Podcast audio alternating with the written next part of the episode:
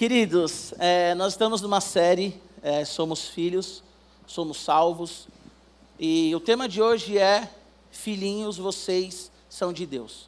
Eu preguei hoje pela manhã lá no Brooklyn e eu fiquei muito emocionado. Cada culto é uma emoção diferente, né? Lá eu chorei, aqui eu ri. O que importa é que emoções eu vivi. E, e lá no Brooklyn, é, pela manhã, tocaram vários louvores antigos, né? Da década de 90, dos anos 2000, ali do começo. E, e eu também estive ali porque eu iria apresentar uma criança que a mãe não podia, ela já tinha um filho, ela queria ter o segundo filho, os médicos falaram que ela não podia mais engravidar, e nós oramos por ela, e ela ficou grávida, teve o neném, enfim, e ela falou para eu apresentar. Então, estava num misto de emoções ali.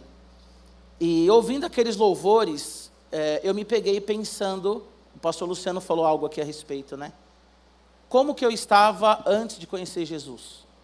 Eu voltei lá no início da minha vida com o Senhor, lá na minha conversão, com 14 anos de idade, quando Jesus ele veio ao meu encontro, e eu já preguei, já falei isso aqui algumas vezes, uma passagem que marcou meu coração foi é, Mateus capítulo 6, na oração né, do Pai Nosso, quando eu entrei numa igreja e o pastor, ele estava pregando sobre isso, e quando eu ouvi que Jesus nos ensinou a orar, Pai Nosso, aquilo veio como uma bomba no meu coração, como uma explosão, e mudou toda a minha vida, a minha história. Eu quero convidar você a fazer uma oração agora, mas eu quero que você reflita no momento em que você compreendeu que Jesus morreu para te salvar e que Ele abriu o caminho, Ele nos levou de volta ao relacionamento com o nosso Pai. Eu quero que vocês fechem os olhos, se puderem curvar as suas cabeças, você em casa também, que você feche seus olhos e que você pense agora no momento em que você entendeu que você é filho de Jesus, filho de Deus, Pai por meio de Jesus.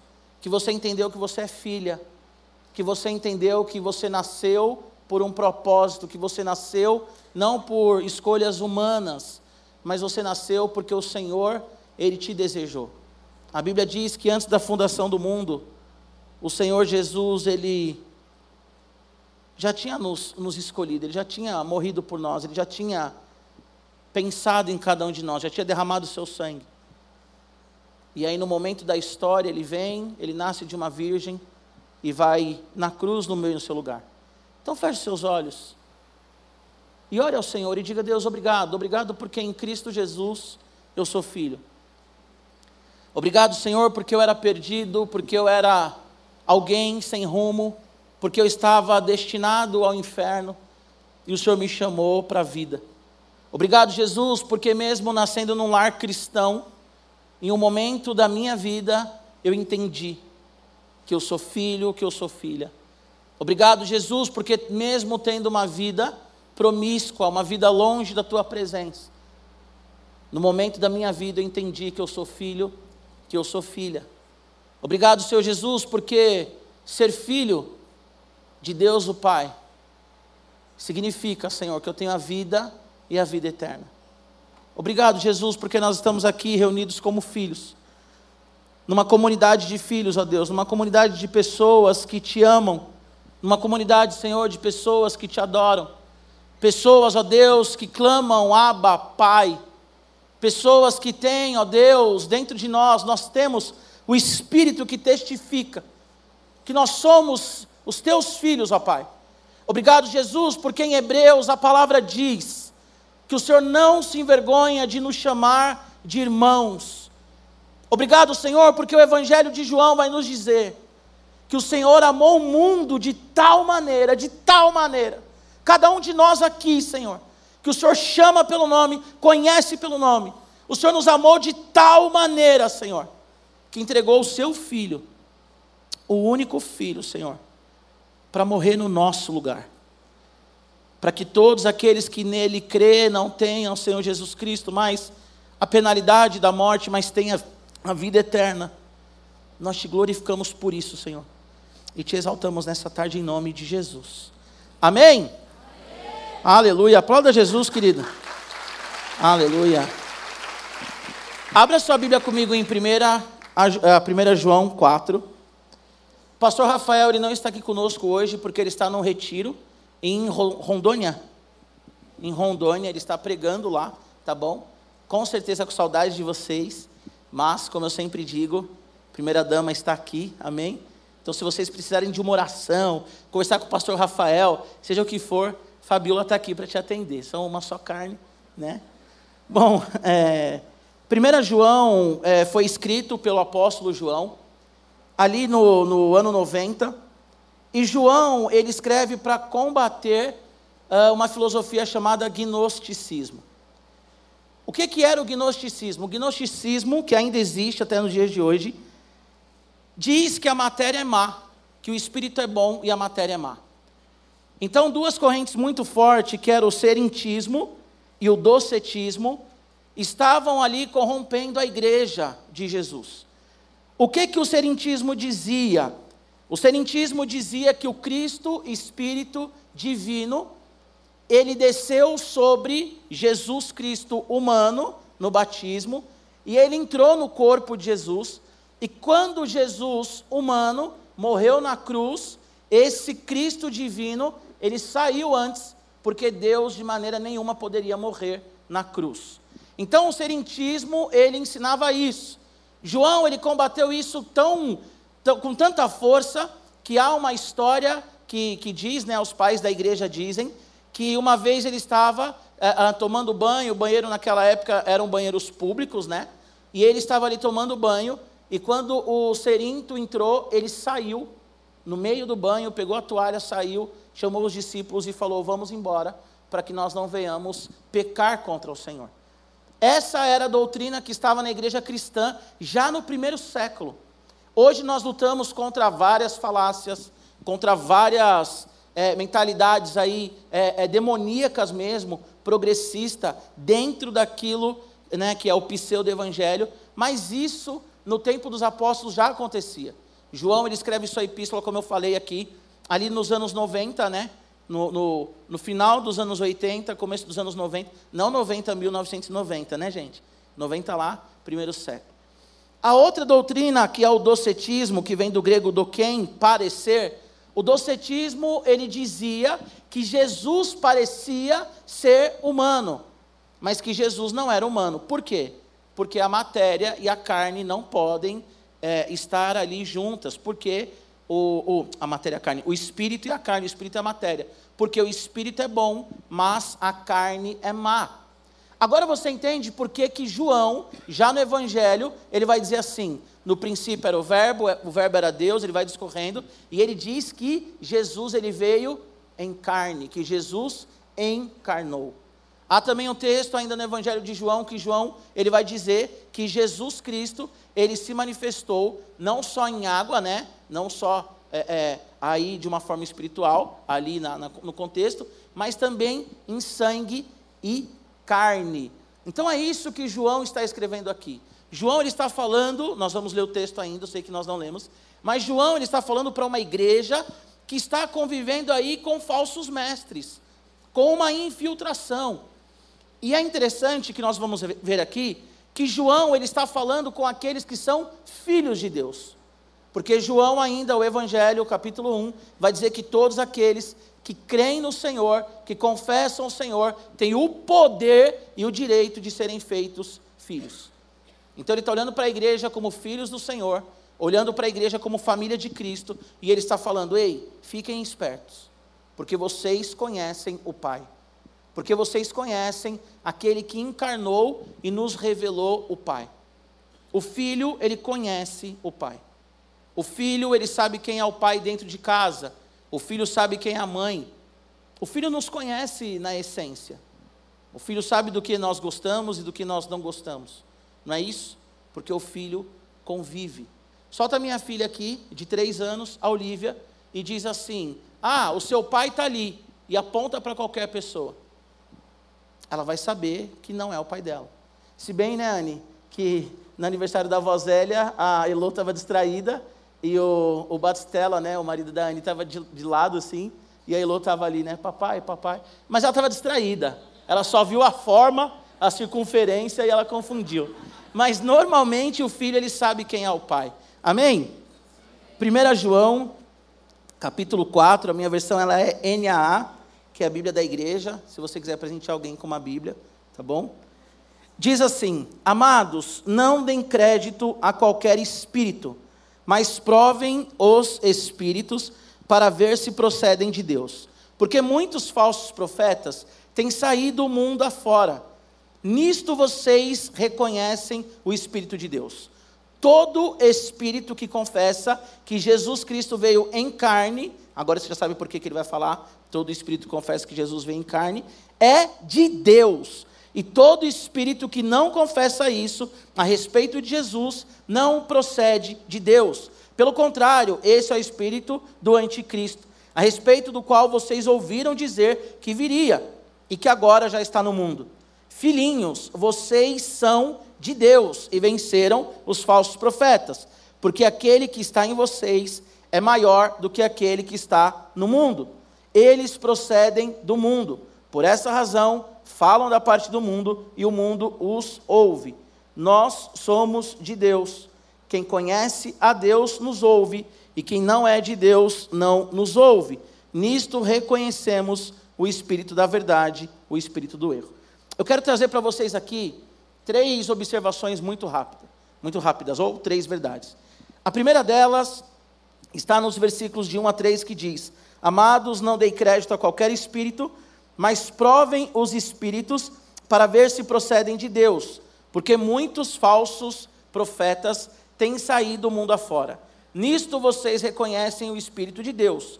Todo espírito que confessa que Jesus Cristo veio em carne é de Deus. E todo espírito que não confessa isso a respeito de Jesus não procede de Deus. Pelo contrário, este é o espírito do anticristo, a respeito do qual vocês ouviram dizer que viria e que agora já está no mundo. Primeira verdade é que nós devemos examinar os espíritos. Agora, como que nós examinamos os espíritos? Como que nós percebemos os espíritos? A ideia da palavra examinar aqui nesse texto é uma ideia de provar, assim como se prova os metais. Recentemente eu fiz 10 anos de casado. E a Mariana, ela queria um solitário. Mulher sonha, né? Mulher, ai, joia, solitário, colarzinho com duas crianças. A mulher quer o solitário, o homem quer a comunhão, né? O churrasco, o futebol e coisa e tal. O homem é mais, mais barato, vamos assim dizer. E quando eu fui comprar ali o, o, o solitário, que é caro, né? Falei para o Ricardo, no dia que eu comprei, eu encontrei o Ricardo. Eu falei, Ricardo, já junta dinheiro que esse negócio é caro. Quando você vai comprar, você não é um expert em ouro. Eu, pelo menos, não sou um expert em joias e tal. Só que você faz perguntas, você pergunta se tem garantia, você olha, você olha naquela pedrinha que você nem sabe que pedra que é, no meu caso, né? Então, mas você pergunta, é tal pedra? É, legal, você nem sabe. De repente encontra alguém por aí e fala assim, não, isso daí é, é meu, baratinho, é vidro, sabe assim? Mas você pega ali, a, a, você vai comprar a joia e você faz um monte de perguntas. Você vai perguntando coisas, você vai analisando. Quando você vai comprar um, um, uma prata, um ouro branco, seja como for. A ideia do texto aqui é essa: que nós temos que examinar, assim como nós examinamos aí o metal. Lembra aqui, ou pensa numa, numa, numa ideia, numa ilustração que você já deve ter escutado de outros pregadores também, que para você conhecer um dinheiro falso, você tem que conhecer o verdadeiro, certo? Você não perde tempo estudando o falso, perde. Mas se você conhece o verdadeiro, você sabe identificar o falso. Hoje em dia que os meninos nunca devem ter pego uma nota na vida, de papel, né? Não existe mais. Nota de um real vocês não pegaram. Muita gente aqui não pegou, eu já estou ficando velho. Sou de 1985. Mas eu lembro que quando eu chegava no, no, mercado, o mercadinho, principalmente o mercadinho, tinha, tinha muito isso, né? Você chegava com 50 reais, aí você pagava ali a compra, você queria ir embora rápido, aí a caixa pegava seu dinheiro, ela virava contra a luz, ela olhava, ela olhava para ver se tinha aquele fiozinho, não tinha um fiozinho. Por quê? Porque ela conhece, ela conhecia o dinheiro verdadeiro. Então, quando você conhece o que é verdadeiro, você consegue então discernir o que, que é falso. E aqui o apóstolo João ele está falando: olha, todo aquele que confessa que Jesus Cristo veio em carne é de Deus. Aquele que diz outra coisa não é de Deus. Então nós temos que perceber quem pertence ao Senhor, quem não pertence, o que está sendo falado e quem é o nosso Deus. Aí você diz, mas pastor, isso daí era na época de João. E a teologia liberal? Que é uma teologia que diz que a Bíblia não é a palavra de Deus, mas que a Bíblia contém a palavra de Deus. E os pastores liberais que dizem: será que Jesus Cristo andou mesmo sobre as águas? Será que o mar se abriu mesmo? Tem seminários teológicos que, por questões de ética, nós não citamos o nome, mas tem seminários teológicos que ensinam que Gênesis de 1 a 11 é mito. Só que se você entende que Gênesis de 1 a 11 é mito, você acaba com um monte de coisa. Você acaba com a criação literal, por exemplo, do homem e mulher. Você acaba com a questão do pecado. Sabe, você acaba com essa ideia de que o homem é pecador e precisa de um Salvador. E isso é uma teologia que corre nas igrejas no mundo. Tem crente que não acredita no pecado original. Tem crente que acha que toda forma de amor é válida. Tem crente que vai acreditando numa porção de coisas.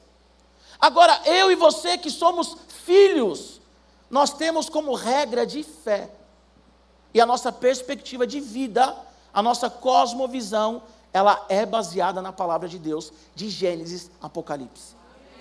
Tem muito pastor que fala besteira com ar de inteligência. Tem um que é muito famoso. Ele fala besteira com ar de inteligência. E as pessoas ficam até com medo de falar que ele está errado. Não, mas olha. Está falando besteira, gente. Está falando besteira.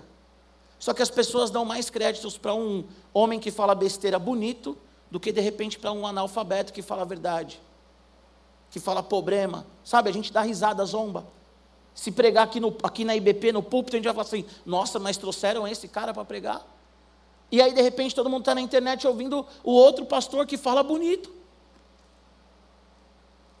Que fala, sabe, agrada os ouvidos. Nossa mas ele é o encantador de serpentes. E nós não percebemos. Por que, que nós não percebemos? Porque nós não lemos a Bíblia, a palavra de Deus que revela o nosso Pai. O que, que a Bíblia vai dizer em 2 Timóteo 3,16? Que a palavra, toda a Escritura, é inspirada por Deus. Ponto, não tem discussão. Ah, mas será que teve alguma adulteração? Será que mudaram? Tem um livro muito bom que eu estou lendo ainda, que chama O Outro Evangelho. É da Alissa Schilder. Leia esse livro. Ela vai explicar tudo bonitinho. Essa questão aí da, da, da Bíblia ser a palavra de Deus, de como provar que a Bíblia é realmente a palavra de Deus, que não houve nenhuma mudança que, que realmente nos faz desviar daquilo que os, os nossos irmãos, os profetas, os, os apóstolos escreveram. Tem outro livro chamado E Ele Falou na Língua dos Homens, Paulo On, muito bom também. Leia a Bíblia de Gênesis Apocalipse e leia pessoas sérias, porque a Bíblia ela é a palavra de Deus. Há quem diga também que não há um criador no mundo, que o mundo ele, ele evoluiu, ele veio do, do evolucionismo, de uma explosão. Só que essa teoria da evolução, ela vai contra leis da física, por exemplo. De degradação, desgaste, termodinâmica, enfim. E aí nós temos que entender por que, que nós ouvimos tantas coisas que nos faz duvidar da palavra de Deus e nos faz caminhar não como filhos, mas como bastardos, não como herdeiros, mas como pessoas que não sabem quem são, com uma identidade de bastardo, sabe, sendo o filho mais velho da parábola do filho pródigo. Eu vou na igreja, Senhor, eu leio a Bíblia. Por que, que o outro sente prazer na sua presença e eu não sinto? Porque você está dentro de casa, mas você não desfruta do relacionamento com o pai, porque você está perguntando: será que ele é meu pai mesmo? Será que isso que a Bíblia diz é verdade? E muitas vezes você nem lê a Bíblia. Esse é o grande problema. Gênesis 1:1. Deus criou, ponto. Deus criou do nada. Só que nós ficamos pensando, será que ele criou mesmo? Será que os evolucionistas não têm um pontinho de razão? Não, não tem. evolucionismo é falácia. E o criacionismo é muito mais comprovado facilmente do que o evolucionismo. Leia Adalto Lourenço. Leia Tremper Longman 3, acho que é esse o nome, é Longman Tremper ou Tremper Longman. Como ler Gênesis. Leia livros que vai fazer você entender a palavra de Deus. Em 1 João 3, 24, um pouco antes, João vai dizer assim: que nós somos de Deus e sabemos que somos de Deus, pelo Espírito que Ele deu para nós e pelo Espírito que habita em nós. Então nós somos de Deus, amém? Nós somos o povo de Deus, amém? Nós somos a igreja de Jesus Cristo, amém? amém? Jesus está voltando, mas nós temos que colocar em xeque todos aqueles que dizem o contrário que querem nos afastar da presença do Senhor. Todos aqueles que se dizem amigo do filho, para separar o filho do pai. Quantos pais aqui, ou vocês mesmos já ouviram dos pais de vocês, não anda com tal pessoa? Porque tal pessoa está ensinando coisa que papai, o papai e a mamãe discordam. Quantos pastores não estão ensinando coisas que o nosso Pai celestial discorda, que ele nunca falou, que ele nunca pregou?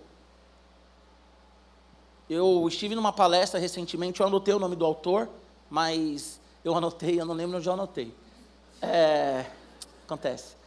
E ele dando a palestra, ele indicou um livro também que é de oratória, que é de, sabe assim, que ele vai, ele, ele vai mostrando como existe aí, é, de forma intencional, uma escola que diz: se discordam de você, fale mais alto do que ele, grite, deixa ele intimidado, porque ele vai perder a capacidade de raciocinar e ele vai concordar com você ou ele vai embora como se você estivesse certo. Há uma escola que ensina isso. Técnica de discussão. E isso está acontecendo com a gente, com os filhos. Deus te ama mesmo? Por que, que você passa por isso? Deus te ama mesmo? Por que, que você está tá com dificuldade financeira? Por que, que seu parente faleceu? Ah, Jesus morreu para te salvar mesmo? Será mesmo que Jesus te ama? Olha tudo que você cometeu, começa a jogar o seu passado na sua cara. E você não olha, sabe, para as pessoas ou para si mesmo e não se posiciona como filho. João está falando, gente, não deem ouvidos ao gnosticismo. Hoje eu falo para vocês, não deem ouvidos à teologia liberal, teologia de coach, teologia de prosperidade. E nem o que o mundo está falando aí fora. Ideologia de gênero nascer ou não, enfim, né? Não tem comprovação científica. Não tem comprovação científica, é achismo, paixão. Mas enfia goela abaixo. Não, eu nasci num corpo, mas eu me vejo e me entendo no outro corpo. Porque Deus me fez assim. Não, não fez. É claro que a gente não tem que ter discurso de ódio. É claro que a gente tem que acolher, abraçar, conversar. Só que a gente não tem que olhar e falar assim, é verdade. Sabe por quê? Porque os nossos jovens e adolescentes da igreja também, alguns já estão começando a duvidar. Sabe por que estão começando a duvidar? Porque a gritaria está sendo muito alta e está intimidando os nossos filhos, as nossas ovelhas. E nós não tocamos no assunto.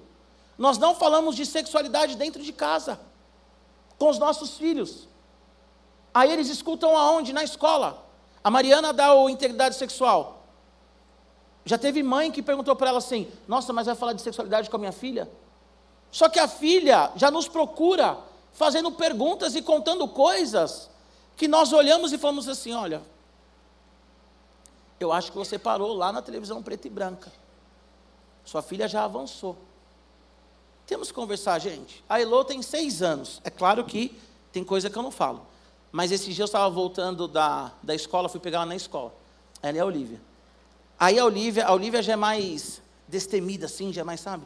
A Elô é mais quieta, nesse sentido. Aí toda vez que a Olivia está pro lado da rua, ela fala assim, papai, eu estou para a rua. Eu falo, ah, é filha, porque eu sempre coloco ela para o lado da parede.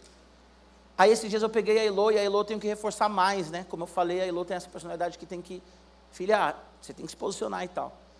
E aí eu falei assim, filha, você tem que ficar do lado da parede. Ela, é, né, pai, é verdade. Falei, é. Aí eu já aproveitei, já coloquei um terror, né? Falei, filha, um dia você vai crescer, você vai conhecer um menino maravilhoso, você vai namorar com ele, mas tem que ser adulta, não pode ser criança não namora, adolescente não namora, filha, você tem que crescer. Quantos anos, papai? 18, 19, por aí. Aí eu falei assim: agora é o seguinte, filha, se o seu namorado deixar você para o lado da rua, você já vira para ele e fala assim: acabou. Porque o meu pai, ele me deixa para o lado da parede.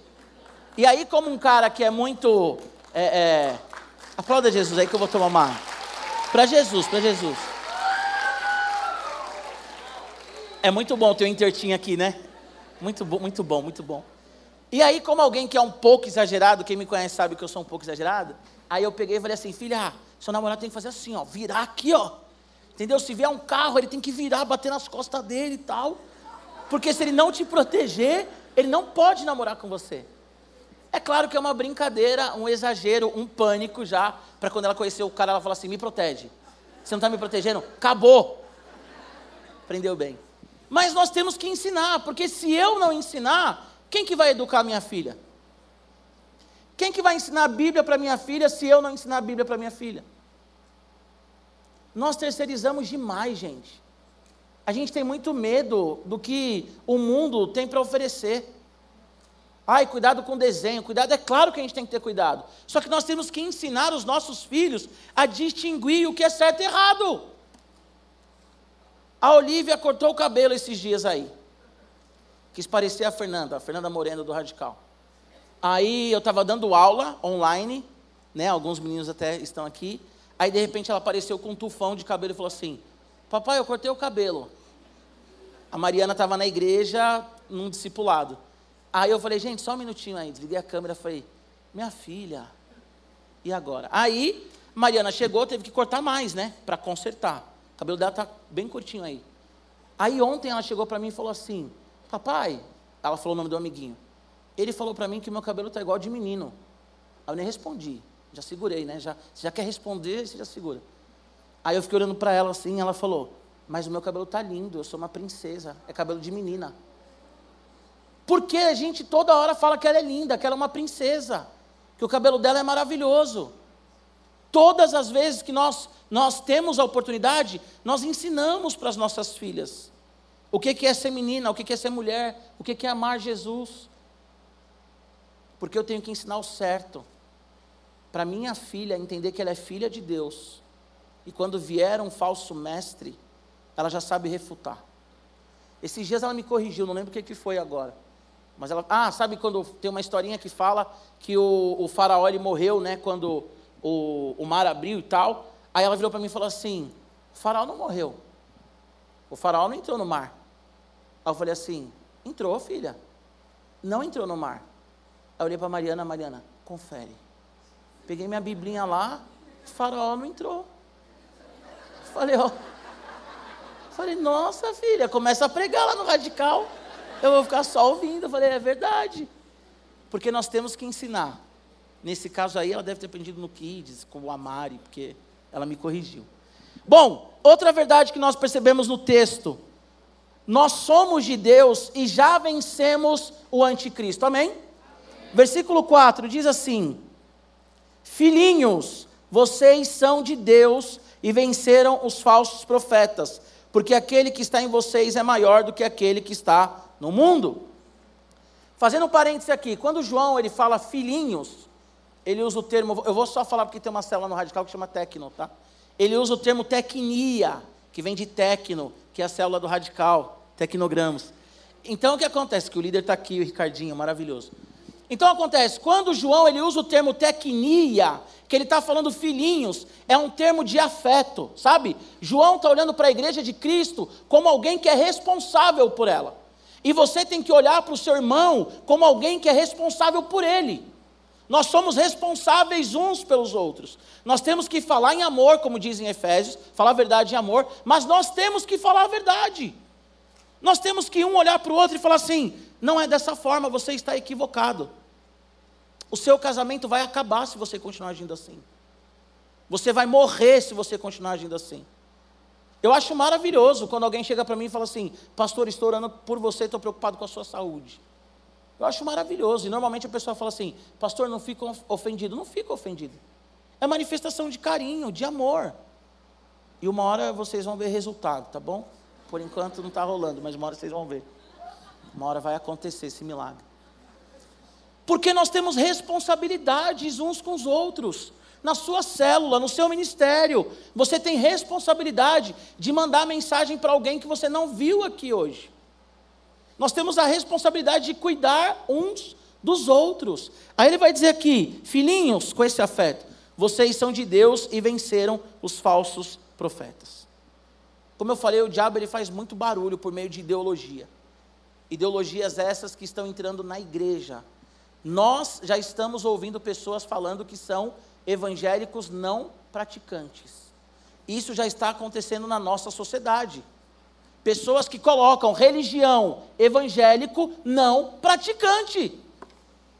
Que já é uma contradição, não existe cristão evangélico não praticante. É sim, sim, não, não. Como assim evangélico não praticante? Eu coloco uma faixa, Jesus te amo e, e faço o que eu quero?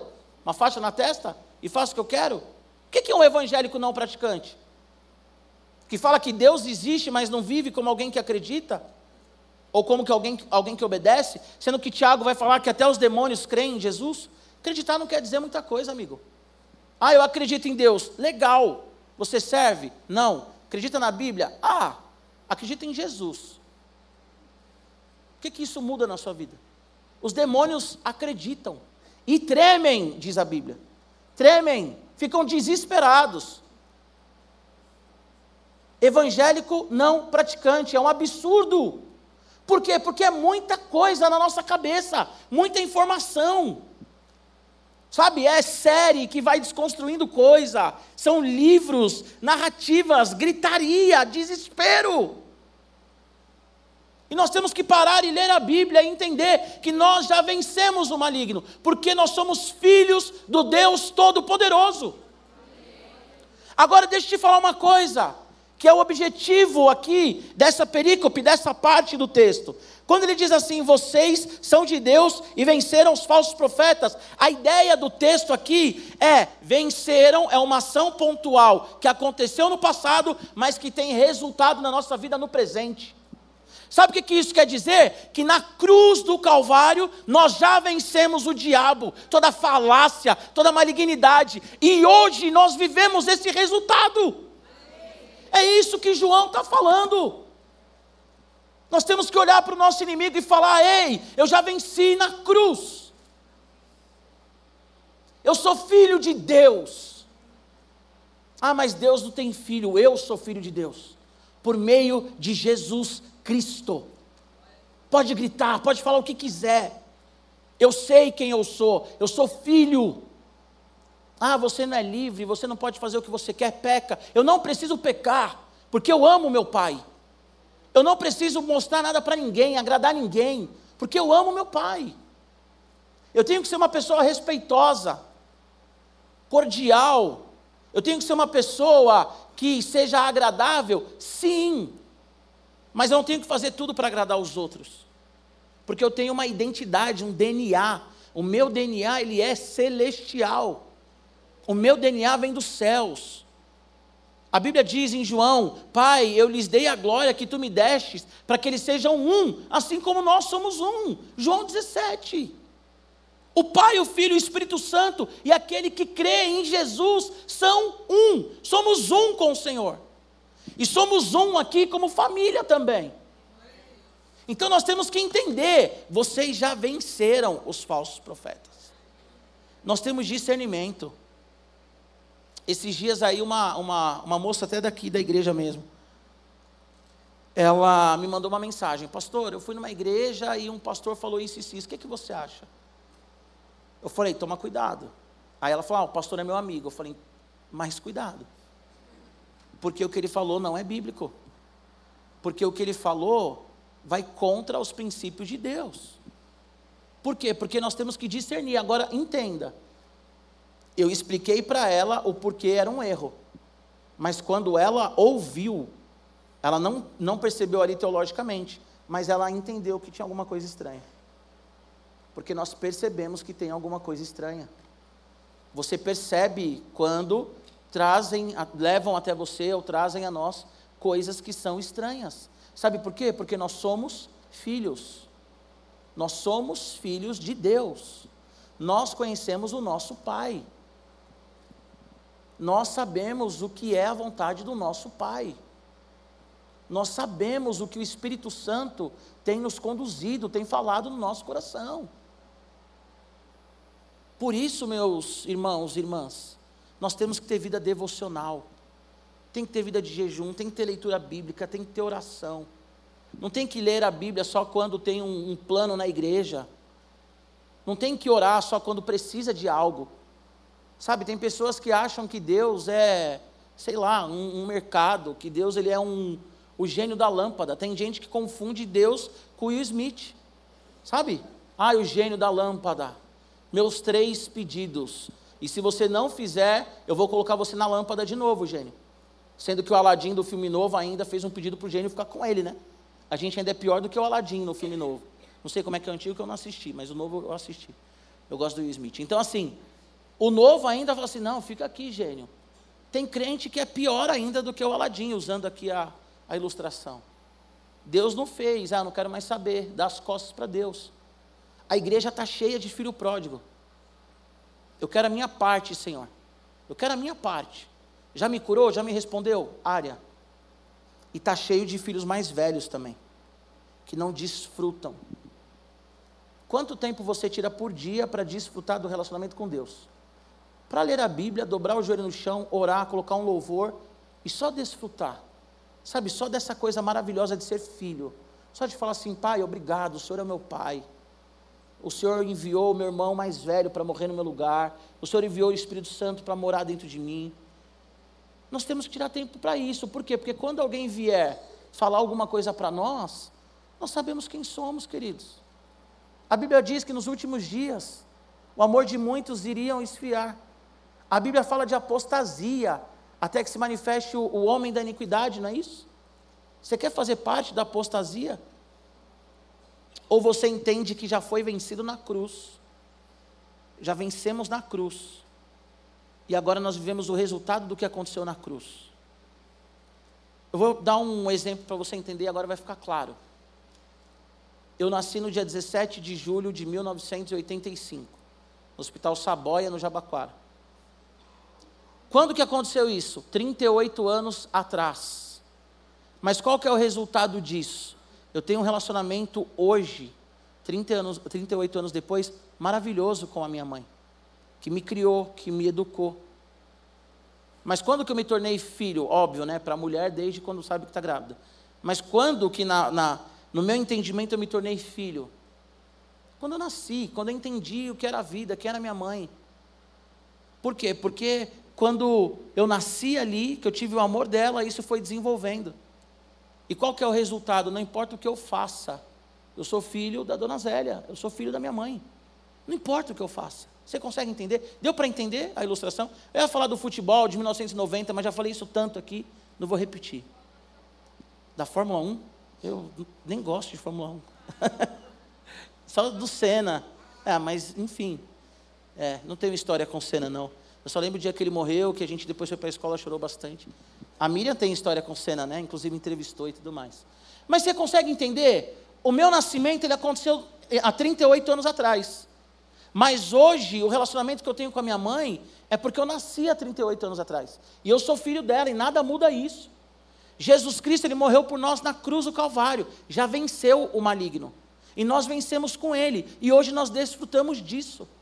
Não tem que ter medo de morrer, irmão. Não tem que ter medo de ficar pobre. Ah, e se eu perder o, o, o, meu. Ah, eu tenho três carros, e se eu ficar com dois? Glória a Deus, aleluia. Você vai entender o que, que é amar Jesus e chorar e gritar. e Entendeu? Ah, agora eu ando de ônibus. Glória a Deus, aleluia. Anda de ônibus. Ah, agora minha geladeira dispensa não está cheia. Amém, querido. O que que Paulo diz? Eu já aprendi a, a viver bem todas as coisas. Eu posso todas as coisas naquele que me fortalece. Porque eu já passei frio, porque eu já passei calor, sabe? Porque eu já fui, sei lá, Ilhas Maldivas, e já foi também em outra praia, que eu não vou citar nome, porque vai né, que tem alguém aqui nos ouvindo que é dessas praias. Glorifica a Deus, você é filho, age como filho. Em nome de Jesus, acaba com essa mentalidade de vítima, de bastardo. Nós não somos bastardos. Nós não somos vítimas.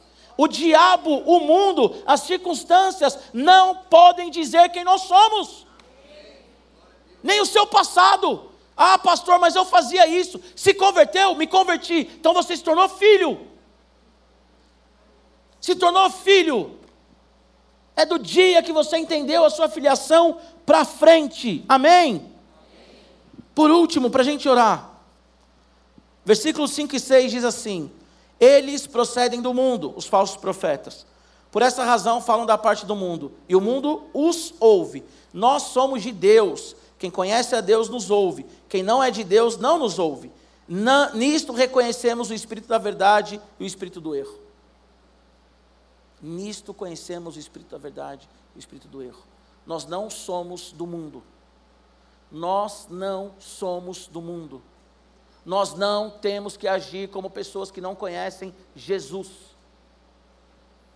Nós não temos que adulterar o nosso relacionamento com Deus. Nós não temos que ser como aquele filho que você conhece, que você diz assim: olha como ele trata o pai, como ele trata a mãe, e como nós tratamos Jesus. E como nós tratamos o nosso Pai Celestial. E como nós tratamos o Espírito Santo. Nós não somos do mundo. Nós temos que viver uma vida de santificação. E a santificação depende de nós. Deus ele nos escolheu, nos chamou, nos salvou, ação dele. Nós somos, somos, nós somos santos porque ele nos santificou, nos separou para ele, mas a santificação é um processo. E nesse processo tem a nossa participação. O nosso casamento ele não pode ser um casamento de agressão, de abuso. Não pode. Nós não podemos ser maridos abusadores. E nós não podemos usar versículos bíblicos para abusar das nossas esposas, porque há quem faça isso. E as mulheres a mesma coisa. Vocês não têm que ter um relacionamento tóxico com o marido de vocês porque nós não somos iguais ao mundo. Não existe para nós, cansei, vou sair de casa. Não existe. Casou, se vira. Ah, mas é um traste, é o seu traste. Você entendeu? É o seu traste. A minha mulher, acho que eu falei isso aqui uma vez. A minha mulher é uma goteira. Coloca um balde gigante ali na goteira, se vira. Não dá para tratar o filho de qualquer jeito. Filhos que vêm na igreja e de repente some, e você fala: estou sentindo sua falta, por que você não está indo mais no culto? Ah, porque meu pai faz isso, minha mãe faz aquilo, o evangelho não faz sentido para mim. Nós escutamos isso como pastores e como líderes. O evangelho não faz sentido para mim, porque olha o que meu pai e minha mãe faz. As nossas amizades não têm que ser iguais à do mundo. Os nossos namoros têm que ser santos. Noivado, santo. Ah, eu vou casar com ela, eu não posso então ter uma preliminar. Preciso te responder? Eu preciso te responder. Não! Você é santo. Relação sexual é para o casamento. Ah, eu não posso então, sei lá. Estou tão nervoso ultimamente, ansioso. Eu não quero fazer terapia porque vão descobrir. Então, pastor, de vez em quando eu tomo umas tequila a mais fico muito louco, misturo alho com bugalho. Está errado. Você está embriagando, né? Precisa responder. Nós somos filhos e nós temos que viver como, como filhos. Eu sei que essa série tem sido uma série de conforto, de todo mundo falar assim: ah, eu sou filho, que maravilha. Beleza, agora tem outra realidade. Nós somos filhos, e aí? E aí? E aí que Deus ele olha para nós e fala assim: você não é os outros. A gente fala isso para os nossos filhos, né? A Elô fica lá, posso levar? Ela, ela já perdeu lapiseira, já perdeu o colo, já perdeu um monte de coisa. Não vai mais levar nada. Vai levar, vai levar um lápis, vai apontar e acabou. Ai, mas a minha amiga tem. Mas você não é sua amiga. Você perdeu. Mas depois a gente explica bonitinho. Mas ela não é amiga dela. Ponto. Você sempre fala para o seu filho, ou seus pais falam para vocês, né? Ah, você não é o, o, seu amiguinho, a sua amiguinha. E Deus, ele fala a mesma coisa com a gente, cara pálida. Eu não posso fazer? Não. O evangelho tem um custo. Lucas vai falar isso, não fala isso? Alguém que vai construir uma casa, um prédio, ele não calcula antes? Calcula antes. Por que, que como discípulo, nós não calculamos antes? Quer entrar no céu de qualquer jeito. Se nós não vivemos como filho, nós não vamos desfrutar do direito eterno de filho. Se você não se comporta como filho e filha, não adianta chegar no céu e falar assim, ou no dia do julgamento, sei lá como se quiser falar e pensar. Ai Senhor, mas eu sou seu filho. Ele vai falar, não te conheço. Você nunca agiu como filho, nunca agiu como filha. Só quer ser filho na parte boa, na parte do danoninho, do todinho, todo mundo quer ser filho na parte de trazer o, o sanduíche, pão quentinho, minhas filhas falam. Estou lá já sentado, elas acordam depois e falam assim: pão quentinho. Vou lá eu fazer o pão quentinho, às vezes dando glória a Deus, às vezes pão quentinho, vou lá. Mas quer ser filho só na hora do pão quentinho. Que culto gostoso, que louvor maravilhoso, que bênção que eu recebi. Nossa, meu Deus. É só nessa hora que quer ser filho? Mas e na hora de se posicionar como filho? E na hora de se comportar como filho? E na hora de colocar à prova os falsos mestres, como diz o texto? E na hora de falar, eu não vou fazer porque não agrada o meu pai? E aí? Porque filho tem direito, mas filho tem dever. Nós temos direitos e deveres. Leiam a carta de Paulo aos Efésios, os três primeiros capítulos. O que Deus fez os nossos direitos. Agora leia do capítulo 4 a 6, os nossos deveres. Nós temos direitos como filhos, mas nós temos deveres. Amém? E nós temos que crescer no nosso relacionamento com Deus. Quero fazer um desafio com você.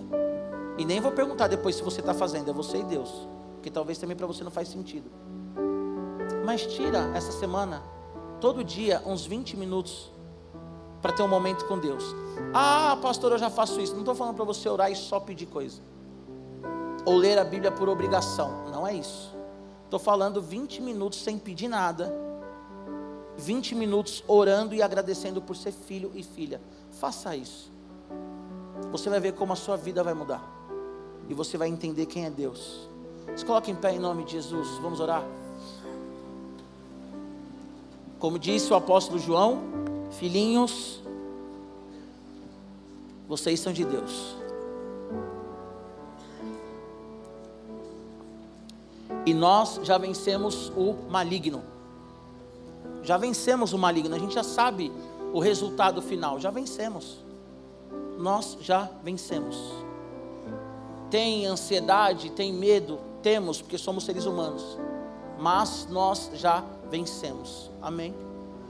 Feche seus olhos, Pai, em nome de Jesus, nós agradecemos a Ti, Senhor, porque o Senhor é nosso Pai. Agradecemos a Ti, Senhor, porque o Senhor nos adotou como filho por meio de Jesus Cristo. Deus, agora em nome de Jesus, eu oro pela Tua igreja, a Tua igreja aqui. Aqui, Deus, presente aqueles que estão em casa. E eu peço, Senhor, que toda mentalidade de vítima caia por terra em nome de Jesus toda mentalidade, Senhor, de bastardo caia por terra em nome de Jesus.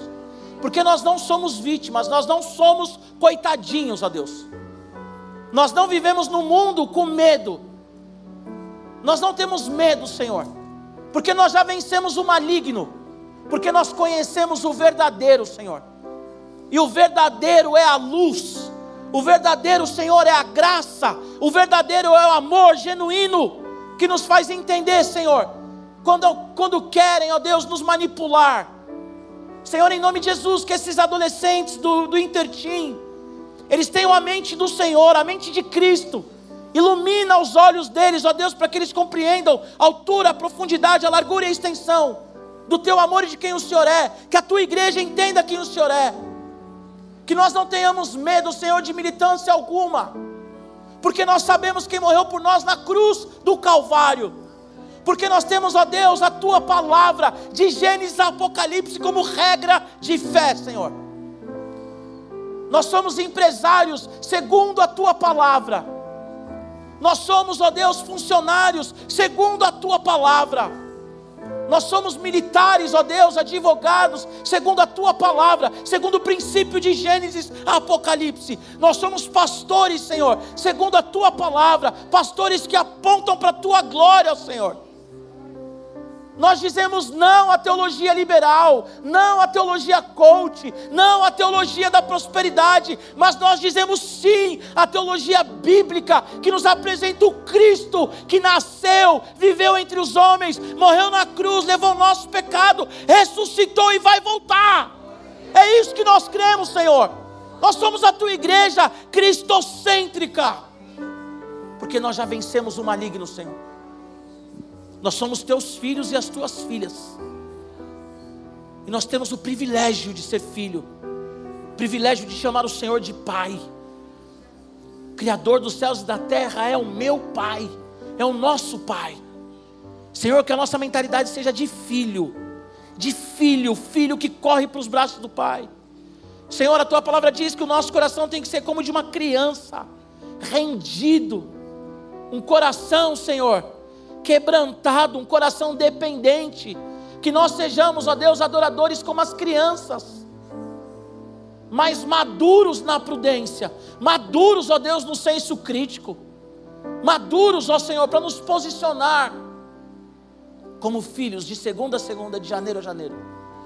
Eu repreendo aqui, ó Deus, toda dicotomia, todo secularismo, Pai Senhor, que ninguém aqui seja uma coisa na igreja e outra coisa na escola, uma coisa na igreja, outra coisa na faculdade, uma coisa na igreja e outra coisa no trabalho. Mas que sejamos como filhos.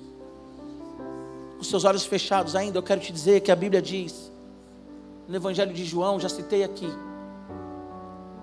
que aqueles que confessam Jesus, que creem que Jesus é o Filho, eles têm o direito de serem filhos do nosso Pai, aqueles que creem que Jesus é o Senhor, aqueles que confessam Jesus, eles têm o direito de serem filhos. Em Romanos nós lemos no capítulo 10 que se nós cremos com o nosso coração e nós confessamos com os nossos lábios que Jesus Cristo é o Senhor, nós somos salvos, nos tornamos filhos. Há uma narrativa, uma falácia que diz que todo mundo é filho de Deus, mas a Bíblia diz que somente aqueles que se entregam a Jesus Cristo se tornam filhos. Todos somos criaturas mas filho só aquele que se rende e se entrega. A Bíblia vai dizer também que o filho pródigo ele saiu de casa e o pai o esperava voltar. E talvez você que está aqui, você é um filho pródigo, ou você que está em casa e o pai está esperando a sua volta. Eu quero fazer um convite muito rápido. Se você quer entregar a sua vida para Jesus, se você quer se tornar um filho de Jesus, se você crê no teu coração e quer confessar com seus lábios que Jesus Cristo é o Senhor da sua vida e que Deus ele é o teu Pai, eu quero que você levante a sua mão onde você estiver, o mais alto que você puder. E se alguém aqui que quer voltar para Jesus hoje, estava longe, levanta a sua mão também. Alguém aqui quer entregar a vida para Jesus? Alguém? Sim? Não? Não? Alguém em casa, se tiver, coloca no chat. Que em nome de Jesus você viva uma vida de filho. Amém? Viva uma vida de filho. Que o amor de Deus, o nosso Pai, a graça de Jesus, o Cristo, e a consolação, a comunhão do Espírito Santo, seja com você hoje e para sempre, em nome de Jesus. Amém? Deus te abençoe.